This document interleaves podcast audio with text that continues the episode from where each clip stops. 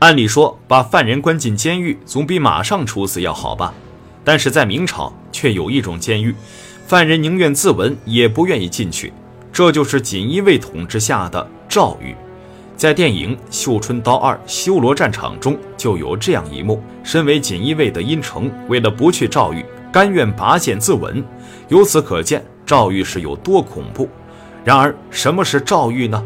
诏狱最初指的是两汉中央三公九卿和地方两千担郡守犯案时所羁押的地方，是由皇帝直接掌管的监狱。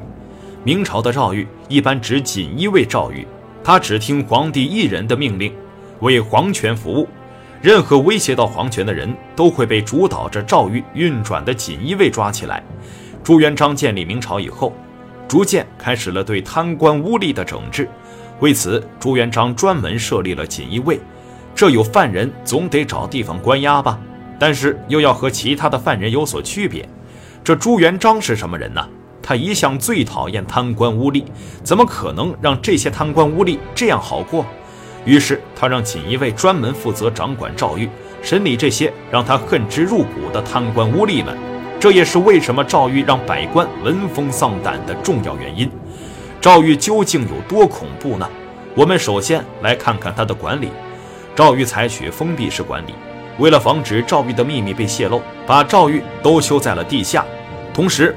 为防止犯人之间相互勾结、串联供词，监狱的墙壁比普通的墙壁要更加的厚实，而且隔音效果非常好，犯人之间是不可能取得联系的。同时，赵狱周围也不准闲杂人等靠近。为了让犯人能够严守诏狱的秘密，还制定了十分严格的刑法。法律规定，如果有人泄露诏狱的秘密，就要被斩首；如果有人擅自靠近诏狱，也要被砍去双腿。在如此严格的法律限制下，犯人根本不可能与外界取得任何的联系，即使要与外界联系，也只能通过管理诏狱的执行长官。不过都已经被关在这儿了，有没有人帮你，那就得看你的运气了。所以说，一旦被关进诏狱，就等同于与世隔绝了。诏狱里的环境十分艰苦，用人间地狱来形容，一点儿也不为过。如果您觉得诏狱的环境和普通监狱一样，因为它毕竟是关押达官显贵的嘛，那您就大错特错了。以万历野过边的形容来说，那真是不比法司，也就是环境比刑部监狱恶劣得多。环境究竟有多恶劣呢？我们继续往下看。诏狱基本上是以地下室的方式存在的，地下室最显著的一个特点就是暗无天日，身居其中不知道是白天还是夜晚。只能隐隐约约地看到一点烛光，所以被关押在里面的犯人根本不知道自己到底被关了多久，只知道自己的胡须越来越长，身体越来越不如从前。而且呀，诏狱里还非常潮湿。由于诏狱修建在地下，又阴暗又潮湿，这可是老鼠和蟑螂的最爱呀。所以呢，还时不时会有蟑螂来啃食犯人的手指甲，老鼠来啃犯人的脚指甲。很多犯人由于遭受了酷刑的折磨，根本无暇顾及自己，只能任凭他们把自己当做食物啃食。犯人被啃食的遍体鳞伤都是常有的事儿。相传，在明朝吏治相对清明的天顺年间，刑部郎中陆梦昭一次去赵狱查验囚犯，当时就被赵狱的恶劣环境惊呆了。只见赵狱里的犯人个个身带枷锁躺着，任凭成群的老鼠肆意啃咬。现场一片血肉模糊，看得直打哆嗦的陆梦昭一咬牙，买了一群猫送进来，这才鼠患顿息，救活了好些人命。监狱里还非常狭窄，通常都是好几个犯人待在一起。由于蚊虫叮咬，携带了大量的病毒，导致病毒大量传播。诏狱里的人即使没有因为酷刑而死，也会因为病毒、瘟疫等死去。所以说，即使进去了，也不见得能有命出来。要说这诏狱里最恐怖的环境，只能算是冰山一角，刑罚才是真的骇人听闻。按照记载，诏狱中主要用到的刑具有扎纸、夹棍、剥皮、蛇、断脊、剁指、刺心、琵琶等十八种，每一种都能让人生不如死。而其中最让人毛骨悚然的。要数剥皮了，这可能是我听过的最残酷的一种刑罚。它是怎样剥皮的呢？请听我细细道来。剥皮就是将人脱去全身的衣物，然后将身子埋在土里，只露出头部，在土顶开一道口子。这个时候，重点来了：行刑的人会将水银从这个口子倒进去。由于水银本身就是金属，具有一定的重量，而被埋在土里的人又无法动弹，水银就会顺着伤口渗进去，一直往下流，直到流遍全身。而这个时候，水银会将皮肤和肌肉组织分离。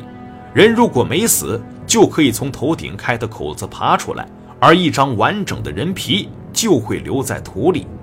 试想一下，一个没有皮的血淋淋的人出现在你面前，那场面简直不敢想象。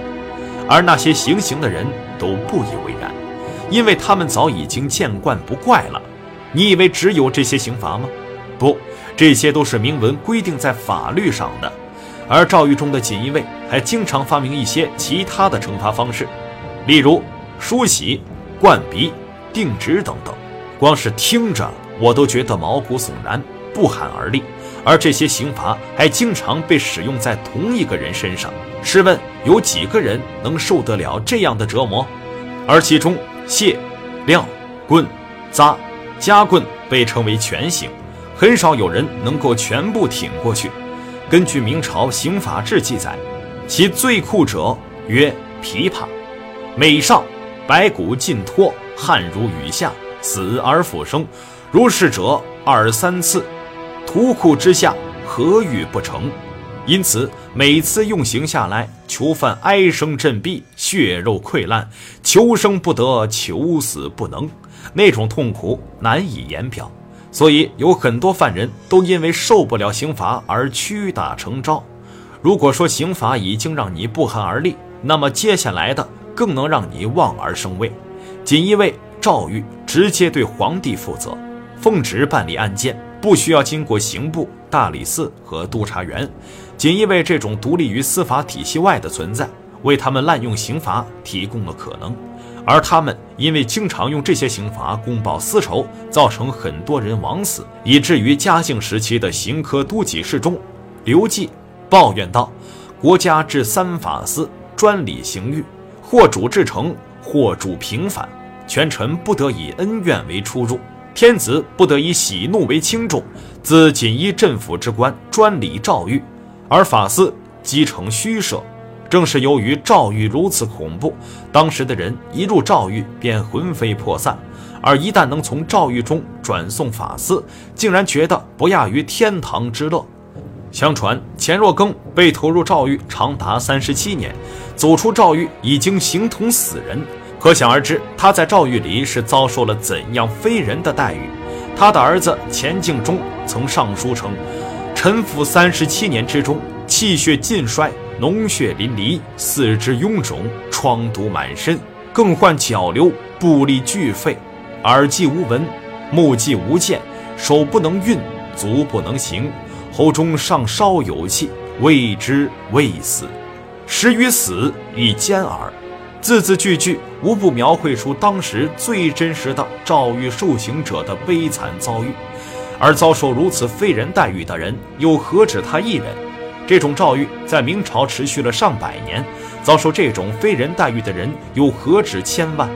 但是进入诏狱的人也不一定就必死无疑，一切都还得看皇帝。说到底，诏狱还是得听皇帝的命令办事儿。当然，运气也很重要。例如，海瑞也曾被打入诏狱，但在明世宗驾崩之后，明穆宗朱载后即位，海瑞便被大赦出狱。